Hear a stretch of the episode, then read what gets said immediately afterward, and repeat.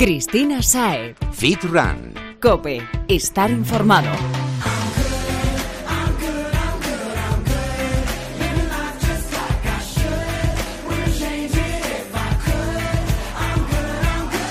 Muy buenas y bienvenido Fitrunner a una nueva edición de Fitran Cope, tu espacio sobre fitness, running y nutrición deportiva. Y de igual tú y yo, porque ya sabes que aquí no te vamos a hablar del hito que ha hecho Mengano o Fulano, ¿no? O bueno, si la hazaña mm, es la os, quizás sí.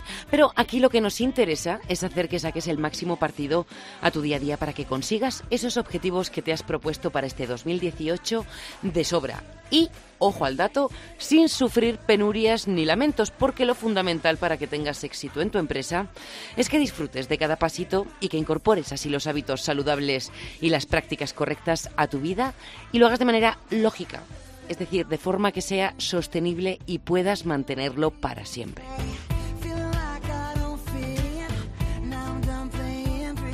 Con estas premisas vamos a ponernos en forma todos juntos y a mejorar los resultados, que eso es de lo que se trata. Tenemos por delante a muchos profesionales y amigos que nos van a dar las claves para conseguirlo, para mejorar nuestra carrera, también para procurar una relación más sana con la comida, para organizar nuestro entrenamiento esto significa su carga y su distribución. Y además te vamos a contar una iniciativa súper molona que no te vas a... Mm, ahí te hemos dejado una pista. El caso, que te canto de una volada cuáles son las redes sociales que tenemos activas para que puedas seguirnos y estar en contacto con nosotros y así ya comenzamos a hablar de lo que de verdad nos interesa sin rollos de estos que te suelto yo semana tras semana. A ver, apunta. Estamos en Twitter, somos arroba fitran-cope y también puedes seguirnos en Instagram buscando arroba fitran-es. Bueno, fitran-es o crisaed-fit. En ambas la respuesta saldrá de una servidora, así que ya te lo digo, que nada te frene, comparte tu día a día con nosotros, escríbenos y si tienes alguna duda, no lo dudes, valga la redundancia, estamos para resolverlas.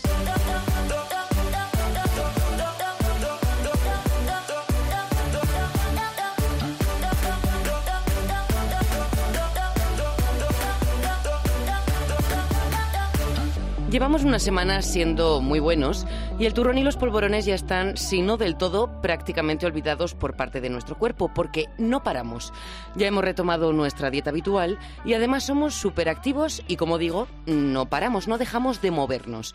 Una de las actividades deportivas que está más de moda mmm, en los últimos años y que va a seguir estándolo durante este 2018 es el running. Aunque, mira, no hace falta ni que te lo diga, porque basta con que salgas a la calle o te acerques al parque más próximo a tu casa para darte cuenta de que esto es así, es una realidad. La fiebre del running nos rodea. Total, que para hacértelo más llevadero, hemos contactado con un profesional de la materia, entrenador de corredores, para que nos ayude a entender y así poder aliviar o evitar en la medida de lo posible las sensaciones más incómodas que todo corredor, más o menos experimentado, sufrirá en alguna ocasión durante la carrera. Chiqui es entrenador personal en personal running, valga la redundancia, y no es la primera ni será la última vez que pase por los micrófonos de esta casa. Chiqui, bienvenido y gracias por acompañarnos en este 2018. Muchas gracias a ti, Cristina. Bueno, eh, vamos a hablar, como he dicho, de esas sensaciones incómodas que se producen mientras corremos, porque aunque lo que nos aporta el running es mayoritariamente positivo, eso lo tenemos más que claro, si hacemos las cosas bien, también desemboca en algún que otro síntoma que no nos gusta tanto. El primero y más común es el flato. ¿Nos podrías contar un poco por qué se produce?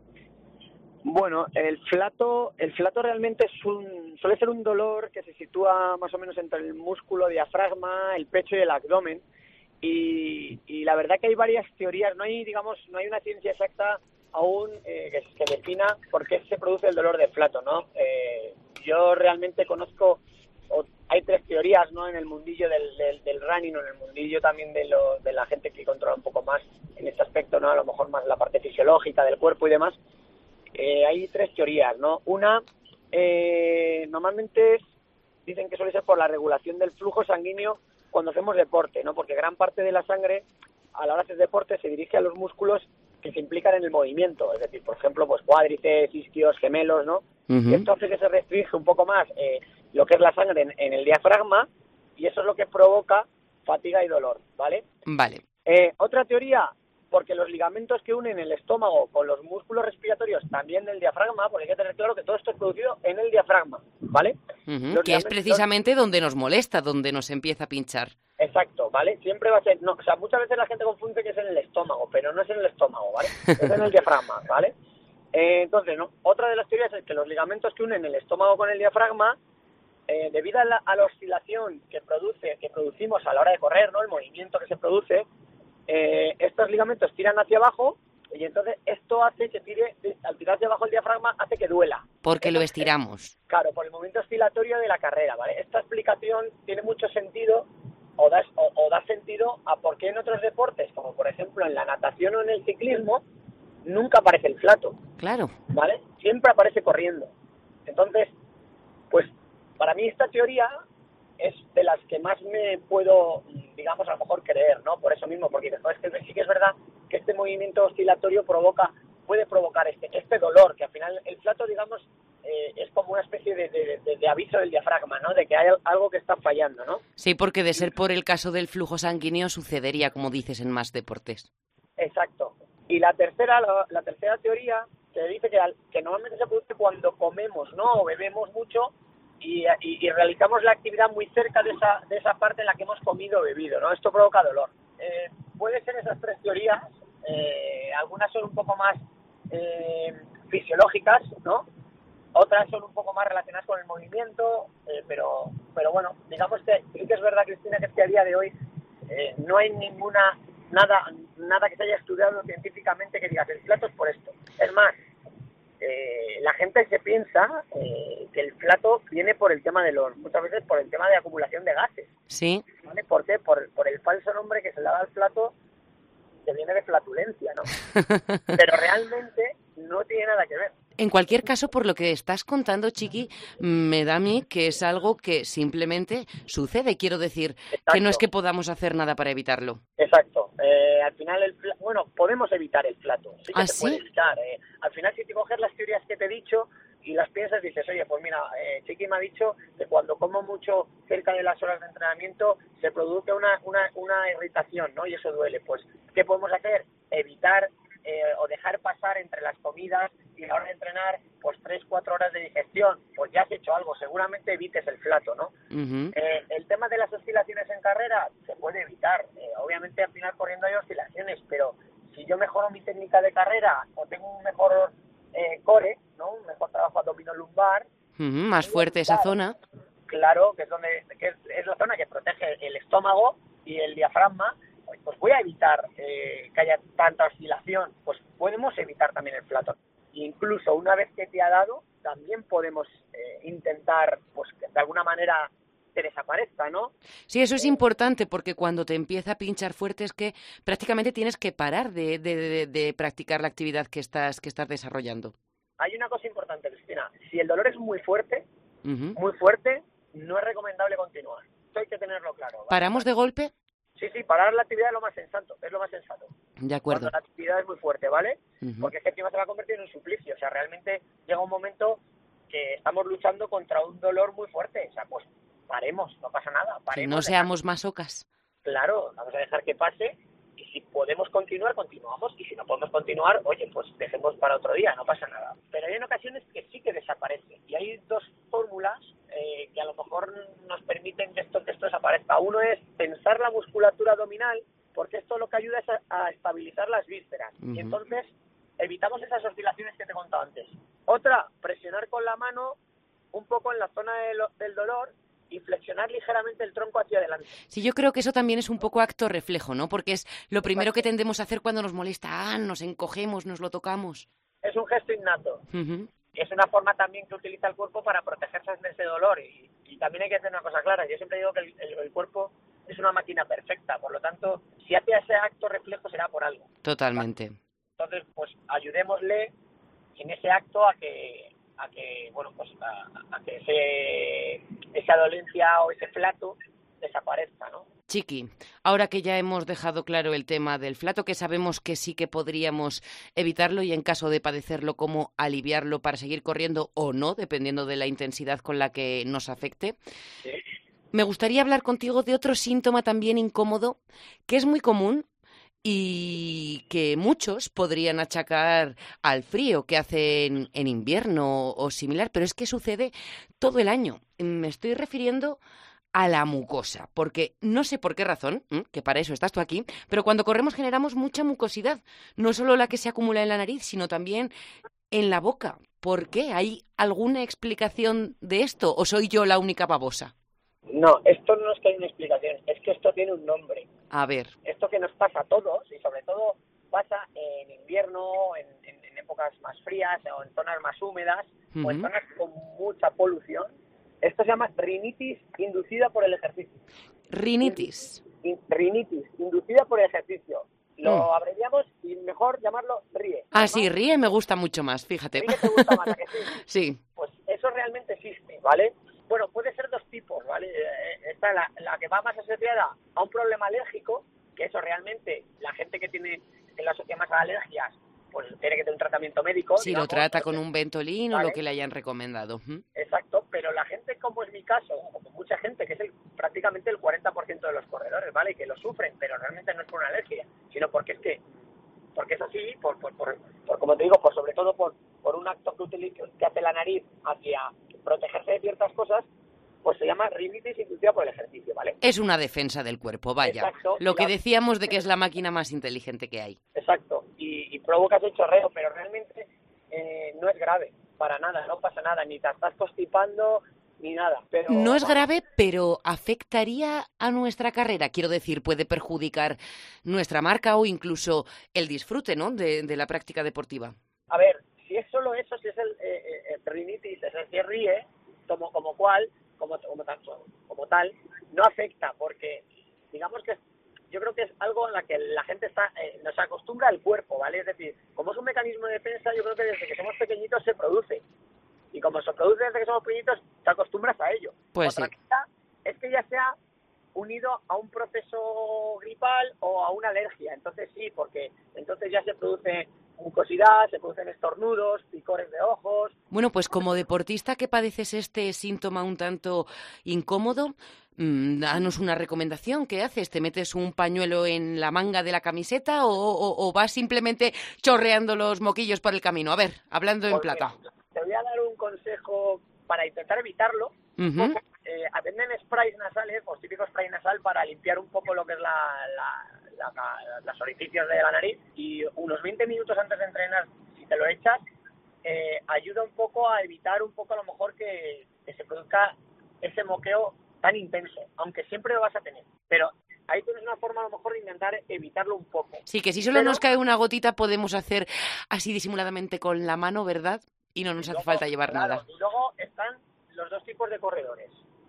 El corredor un poco más fino, que a lo mejor lleva un cleaner eh, metido, en la manga de la camiseta o en, el bolsillo de la malla, o el corredor menos fino que directamente los expulsa al estilo futbolista, como digo yo, o, se los lleva a la manga de, la chaqueta, porque total, y luego va a ir a lavar, ¿no? O sea que, pues bueno, tampoco pasa nada. No me digas nada porque yo tengo entre ceja y ceja a un individuo que viene al gimnasio, se pone a correr en la cinta y hace esta cochinada en pleno gimnasio, ¿eh? Que es para darle. Eso, eso ya es... ¿Qué es para darle? es un tercer grado que no voy a entrar, o sea, ah.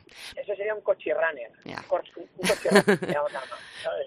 Creo que esto da para toda una entrevista completa, así que si te parece, yo creo que hablamos pronto y me cuentas un poco qué tipos de runners vas catalogando por ahí en tus, en tus múltiples aventuras.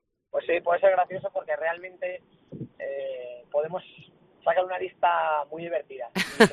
muchos, muchos gente nos escucha, se va a sentir identificado, identificada. Pues tomamos nota ambos ¿eh? y próximamente lo contamos. Chiqui, muchísimas gracias por compartir con nosotros tu experiencia y lo dicho, nos volvemos a escuchar pronto. Nada, gracias a ti Cristina y oye, espero que a la gente le haya servido todas las explicaciones y sobre todo que sigan acumulando muchos kilómetros durante el 2018. Eso sin duda. Hasta pronto. He dicho que la operación Polvorón ya va finalizando, Pero no solo realizamos excesos con la alimentación en periodos vacacionales o en encuentro ocioso festivos, digámoslo así. Hay más causas que nos llevan a hacer una ingesta descontrolada, loca y un tanto abusiva de calorías, porque ¿qué me responderías si te pregunto si te has metido algún atracón a raíz de una situación que se te ha ido de las manos? O quizá eres de los del otro bando, de esos que se pueden pasar días sin comer en estos momentos. Bueno, no te avergüences de ello, Fitrunner, porque hay razones que relacionan la ansiedad con este comportamiento insano con la comida. Sí, hay pruebas de que existe una relación entre la comida y la ansiedad, pero también hay formas para hacer que estas situaciones nos pasen la menor factura posible. Para contárnoslo todo sobre este binomio, nos hemos puesto en contacto con la Sociedad Española para el Estudio de la Ansiedad y el Estrés y su presidente, catedrático en psicología y autor de numerosas obras y estudios sobre esta patología, se ha prestado a compartir con nosotros sus conocimientos. Doctor Antonio Cano, bienvenido y gracias por atender a los micrófonos de COPE. Hola, muchas gracias por la invitación. Antonio, ¿de dónde viene esta relación, ¿no? de la ansiedad con la comida?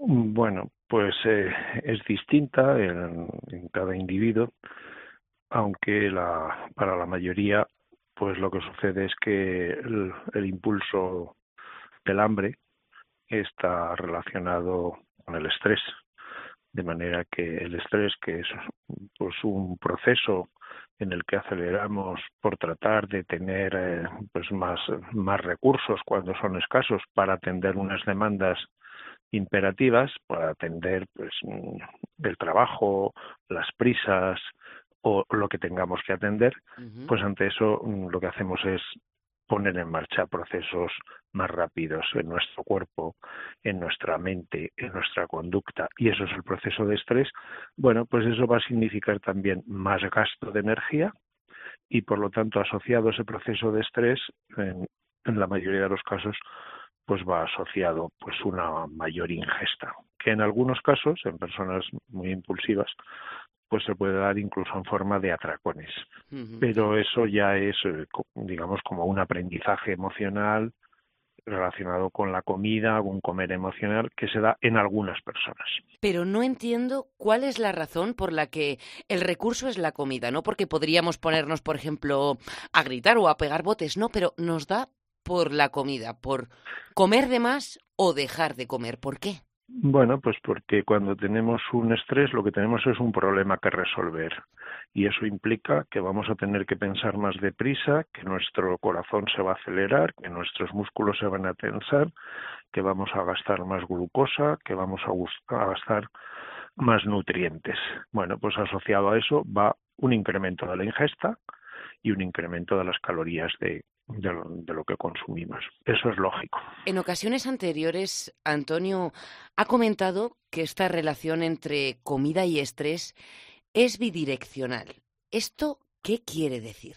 En un principio, pues por ejemplo, una persona que va a estar encerrada durante un mes haciendo exámenes, pues habrá personas, no todas, pero habrá personas que cuando sienten la ansiedad porque tienen que estudiar más horas, porque tienen que concentrarse más, van a tener más gasto, pues también tienden a comer más calorías. Y también la ansiedad les lleva a, a visitar más veces el frigorífico, a picar más veces. Sí, eso y la excusa perfecta para levantarte de la silla, ¿no? Claro, porque cuando dejas de pensar en cosas que son negativas, como y, si suspendo, y de repente empiezas a comer cosas ricas y, y dejas de pensar en el examen, pues se interrumpe la ansiedad, se inicia un proceso digestivo, comer es un placer, etcétera. Pero claro, si eso lo haces muchas veces, pues el proceso también va en sentido contrario. Después, haber comido demasiado va a ser un estresor. Uf, qué depresión, si has comido demasiado, empiezas, por ejemplo, a hacer la digestión y ya no tienes eh, mucha sangre en el cerebro para poner la atención luego en el libro, por poner un ejemplo. Totalmente, Antonio. Para los que nos damos a la comida, porque mira, yo ahí me voy a incluir. Yo no soy de las que deja de comer, soy de las que le da, le da el diente. de la gran mayoría. Sí. ¿Qué alimentos nos recomendaría para calmar esa ansiedad y evitar lo que podríamos denominar el efecto boomerang que sucede a esa ingesta de comida? Conviene comer, conviene saciar el hambre, pero no es lo mismo comer comidas eh, muy grasientas, eh, muy calóricas, que, que comer pues mm, algunos hidratos de carbono, muchas verduras, muchas frutas, de manera que nos va a llenar, pero hemos comido pocas calorías.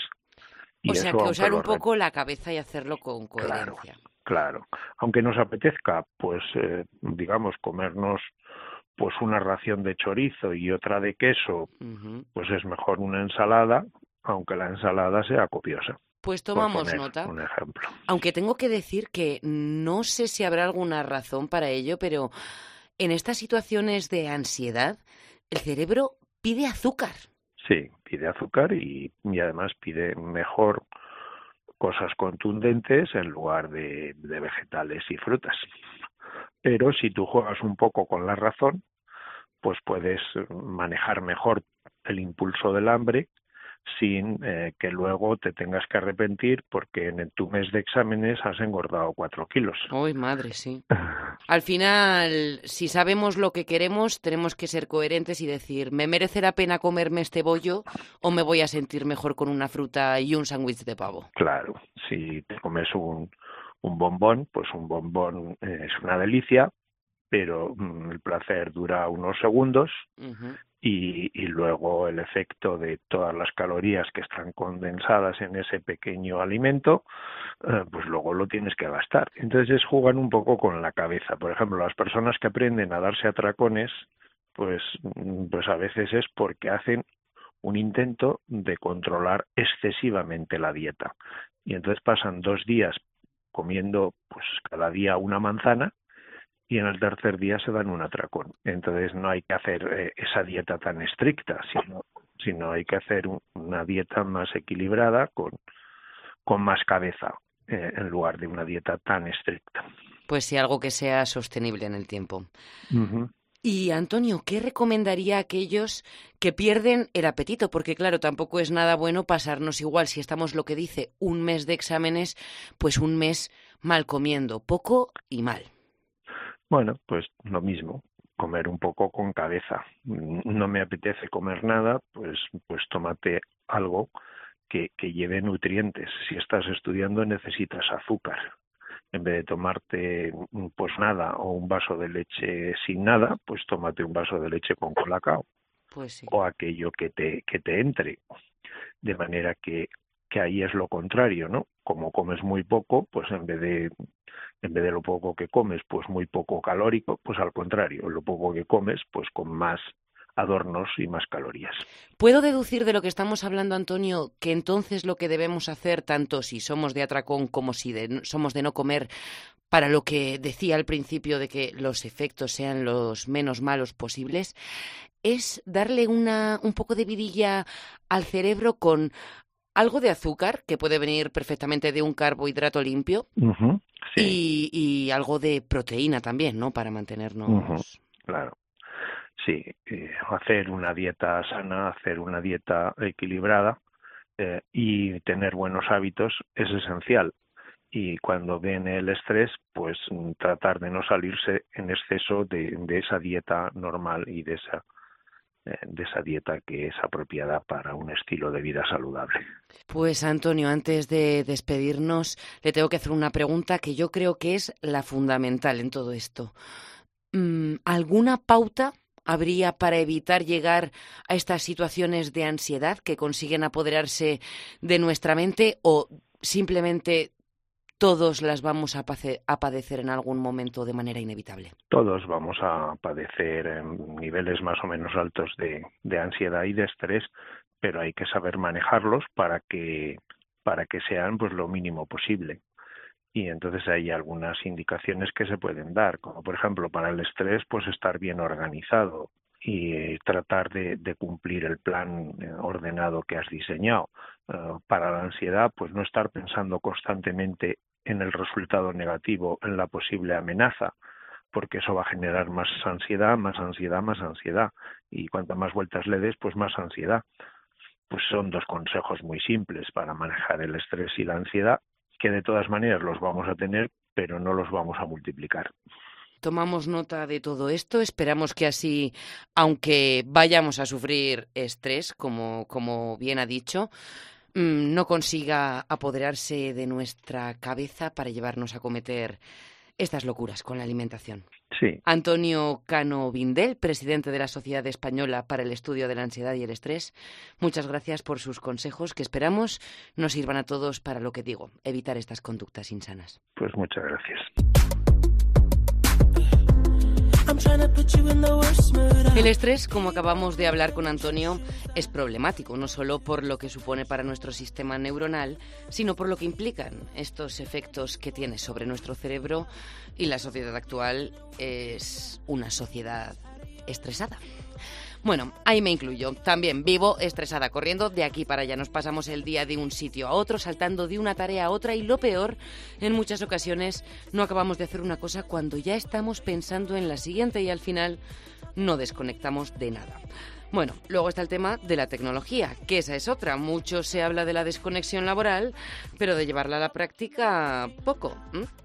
En fin, que nuestra cabeza no para y a veces es bueno relajarnos y evadirnos de todos esos pensamientos que inundan nuestra mente y disfrutar de la paz, que se agradece.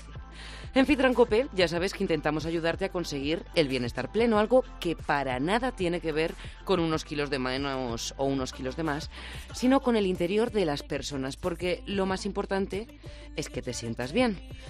Bueno, pues con esta encomienda seguimos y la actividad de la que vamos a hablar hoy ayudará mucho a ese componente necesario para conseguir el bienestar que pretendemos, a la paz, esa paz, esa tranquilidad, a combatir el estrés que nos somete el día a día. Enrique Maeso es profesor en Hatha Yoga Sankara, en Burgos, y vamos a escuchar de su boca qué beneficios tiene para nosotros el yoga y cómo podemos comenzar a practicarlo si no lo hemos hecho hasta ahora. Enrique, bienvenido y gracias por acompañarnos. Gracias a ti, Cristina. Buenas tardes. Es bien conocido, como digo, Enrique, que el yoga es beneficioso para nuestra salud y que puede ayudarnos en todos los ámbitos, tanto físicos como psicológicos. Pero hoy vamos a centrarnos en su capacidad para reducir el estrés que padecemos en el día a día. Y lo primero, antes de hablar de cómo va a favorecer en este sentido eh, a quienes lo practican, es explicar qué es el estrés. Se puede explicar de muchas maneras qué es el estrés, ¿no? Pero bueno, eh, una definición buena es esa reacción que tiene, que tiene nuestro organismo hacia todo lo que lo rodea, ¿no? Entonces, en ese entorno en el que vivimos, pues a veces eh, esa relación es beneficiosa, en otras cosas, en otros momentos es perjudicial. Entonces, eh, siempre va a estar el estrés ahí.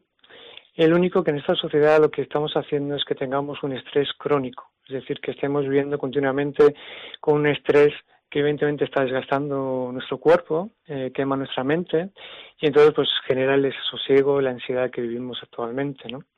Y por ejemplo con el yoga lo que tendamos eh, es trabajar de manera holística, ¿vale? De manera integral.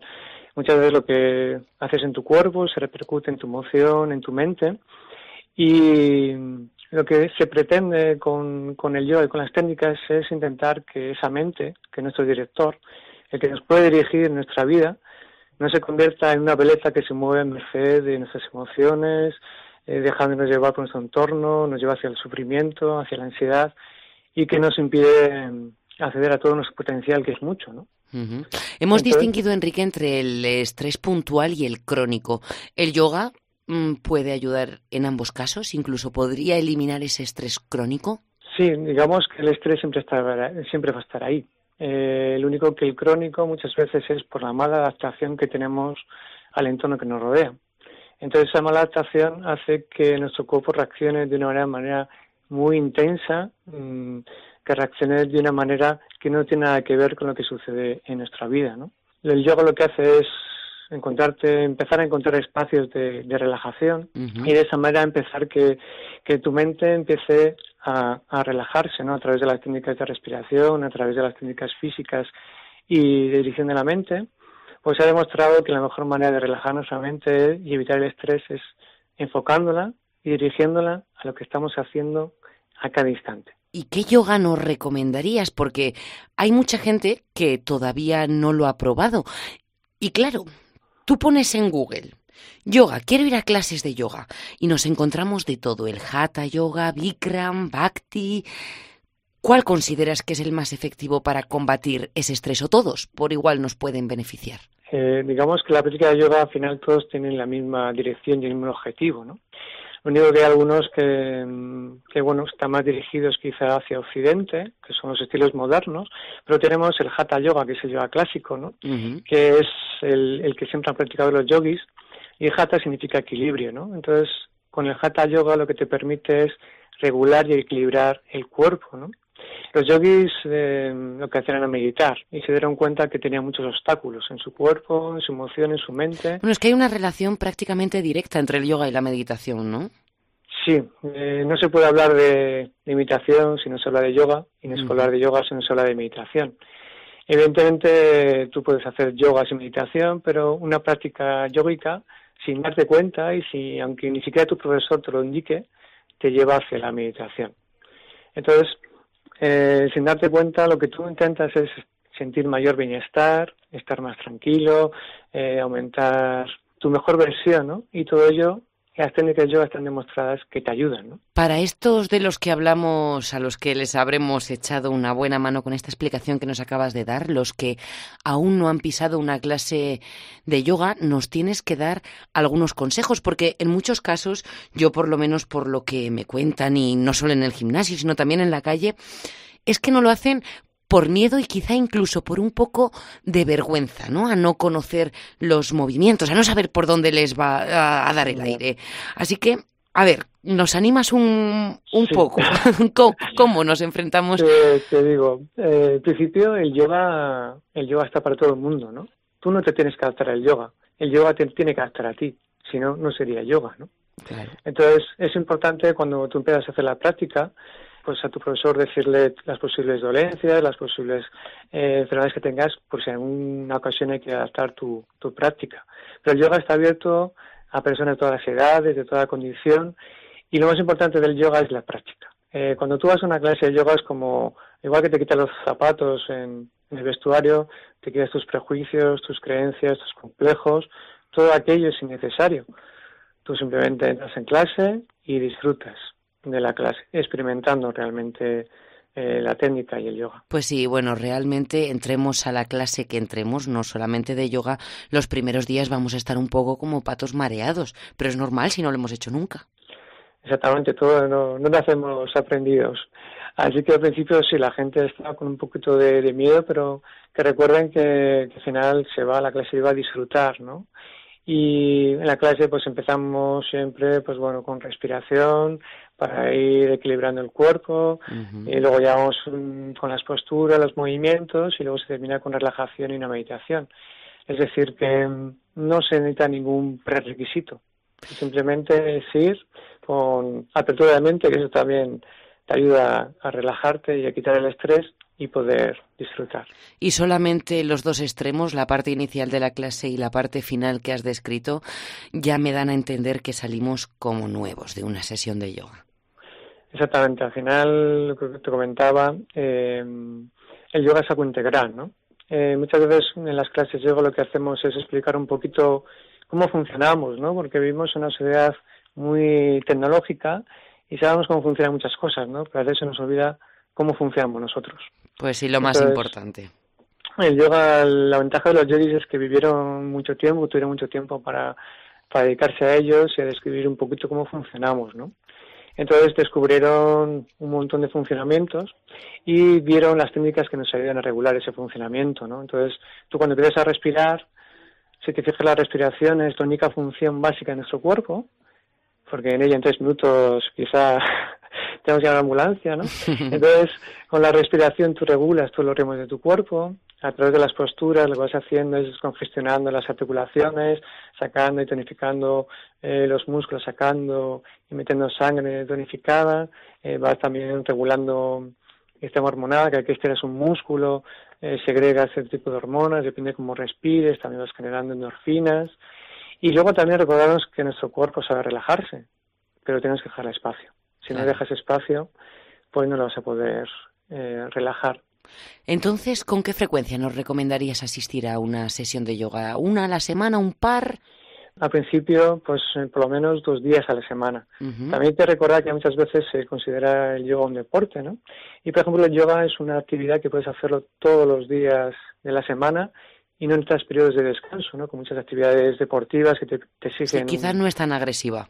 No, al final el, el yoga, lo que se pretende con el yoga es revitalizar, restaurar y equilibrar tu cuerpo, no desgastarle, ¿no?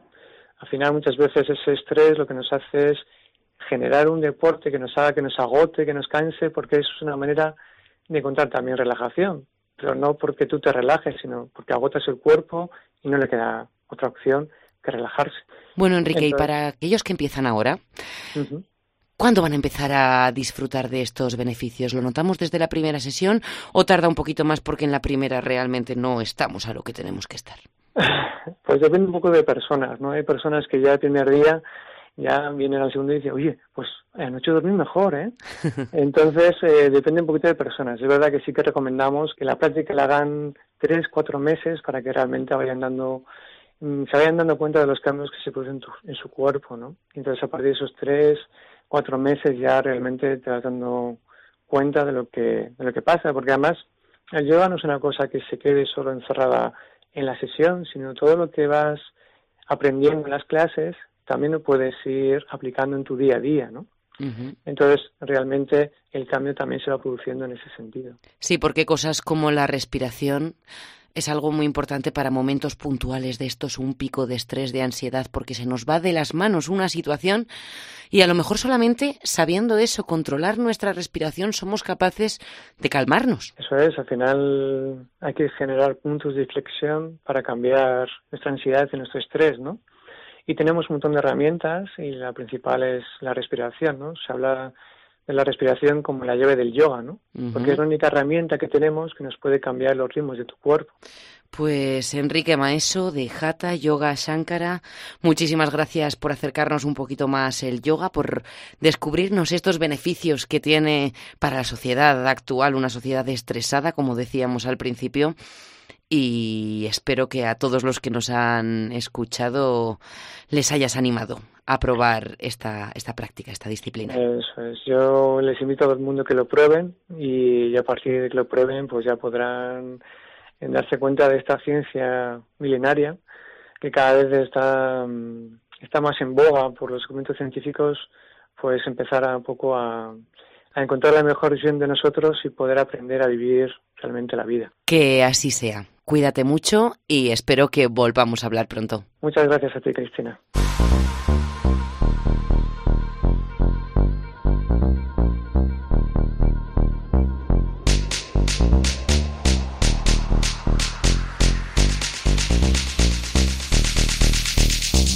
Que eres un amante de la práctica deportiva está claro, más que nada porque si no, no estarías aquí. Pero me voy a permitir ir más allá. ¿A que también te gusta viajar? Te he adelantado al principio que hoy iba a contarte un plan súper chulo y es el momento de hacerlo y te advierto que cuando lo escuches vas a ponerte a buscarlo inmediatamente porque si compartes las dos pasiones que he mencionado, la actividad física y los viajes, no vas a poder resistirte. El primer vuelo fitness de la historia ya es una realidad y su origen es el aeropuerto de Madrid. Esta genial idea es la última iniciativa de la startup Airstripe, que ofrece experiencias aéreas personalizadas al loro y lo hace con la colaboración de Iberia Express. Atento a los detalles porque insisto que esto te va a encantar.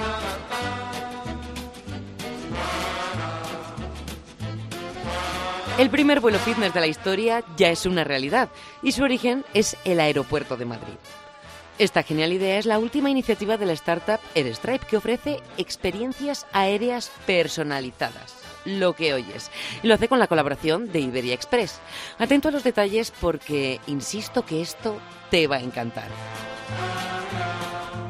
Un avión, 10 embajadores y un destino, Lanzarote una experiencia fitness que comienza con ejercicio y diversión en el mismo aeropuerto de Barajas y que seguirá con más actividades dentro del avión.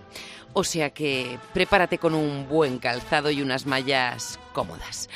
Este avión eh, no es un avión corriente. El primer matiz es que no viajas solo, sino que te acompañarán los influencers más molones del momento, tales como Rubén García, Sergio Turul, Isabel del Barrio, Anabel Ávila y, bueno, unos cuantos más que puedes curiosear escribiendo la palabra air, aire en inglés, seguida de la palabra stripe, S, T de Toledo, R de Roma, I latina, P de Pamplona y E de España.com en tu buscador en internet. ¿Te ha quedado claro? airstripe.com. Total, actividades en el aeropuerto, también en el avión y cuando llegamos a Lanzarote la locura se mantiene porque hay muchas más sorpresas preparadas para casar ejercicio y diversión en Playa Grande. Comidas incluidas, regalitos de los sponsors y vuelta a la capital con más entretenimiento dentro del avión y, ¿eh? Vuelves a dormir a casa.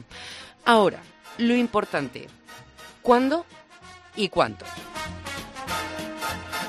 La fecha elegida es este sábado 20 de enero y el precio, que ronda los 100 euros, irá aumentando a medida que se vayan ocupando las plazas, así que ya puedes darte prisa. Te repito la web, airstripe.com. Busca, descubre todos los detalles e inscríbete para participar en esta aventura, que sin duda pasará la historia y además la vas a recordar para el resto de tus días.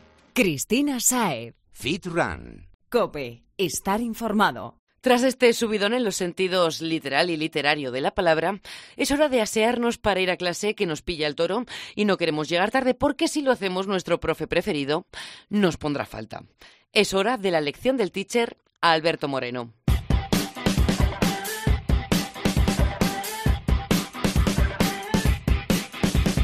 Como cada semana, el licenciado en INEF y profe de futuros profesionales y de fitrunners, claro, Alberto Moreno nos trae un consejo súper práctico que en esta ocasión nos va a venir de vicio para organizar nuestro entrenamiento de esta época. Porque claro, volvemos de las vacaciones, pero aún no toca definir. Bueno, o quizás sí. Que aquí todo depende como llevamos viendo programa tras programa. Pero vaya, a la mayoría no le toca. O vamos, no nos toca. ¿Cómo lo planteamos? ¿Mm? Vamos a escucharlo. Hola Runners, hola Cristina, ¿qué tal la vuelta de las vacaciones de las fiestas? ¿Ha habido muchos excesos? Bueno, si los ha habido, este, hay que empezar a solucionarlos, hay que empezar a trabajar en ello. ¿Cómo vuelvo a recuperar el ritmo después de todas estas fechas? O si soy novato o novata, ¿cómo establezco un ritmo después de estas fechas?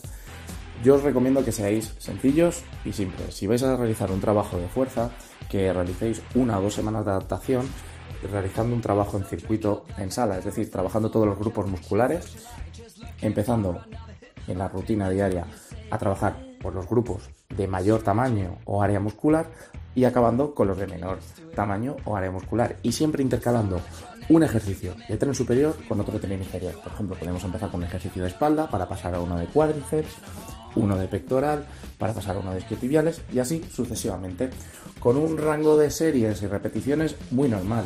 Eh, 4 series por ejercicio, 10-12 repeticiones por ejercicio, a un ritmo 1-1, un minuto de descanso y con cargas entre el 60-80%. Que no os fatiguéis en exceso, pero que notéis que trabajáis. Y si por ejemplo es el caso de que sois deportistas de resistencia, lo suyo sería empezar, pues igual, con una o dos semanas de adaptación con un entrenamiento en intervalos de menos a más duración.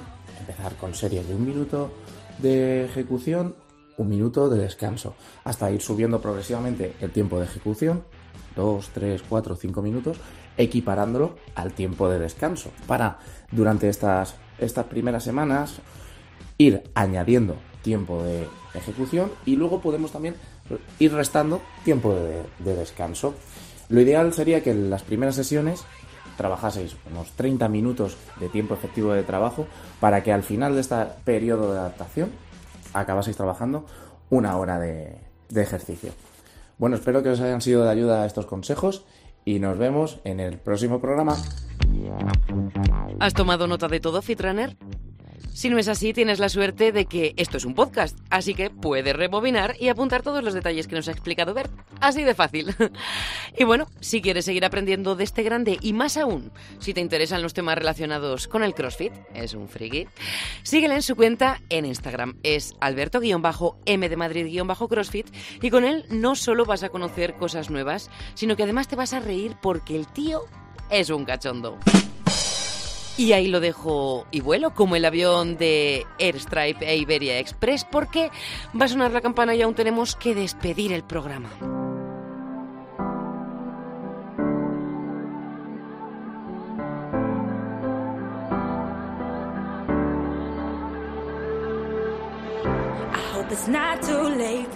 Lo dicho, ha llegado el momento de despedirnos, pero solo de manera parcial.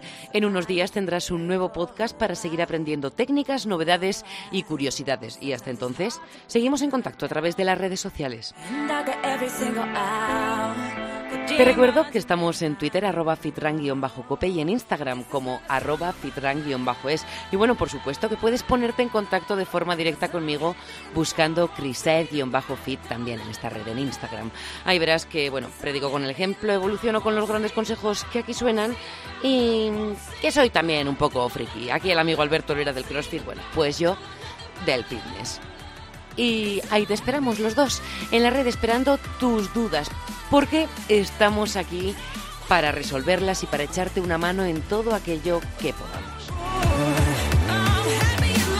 Así que nada, hasta que nos volvamos a oír o mejor, hasta que a ti te apetezca, que ya te he dicho que nos puedes escribir cuando te dé la gana, cuídate, come sano, haz algo de actividad física eh, importante. No te olvides del descanso y de lo fundamental, de disfrutar de cada paso que das hacia ese objetivo que te has fijado, porque es lo más importante de todo, que seas feliz, que lo que hagas te guste y te llene. Gracias por acompañarnos y lo dicho, hasta pronto, Fitrana.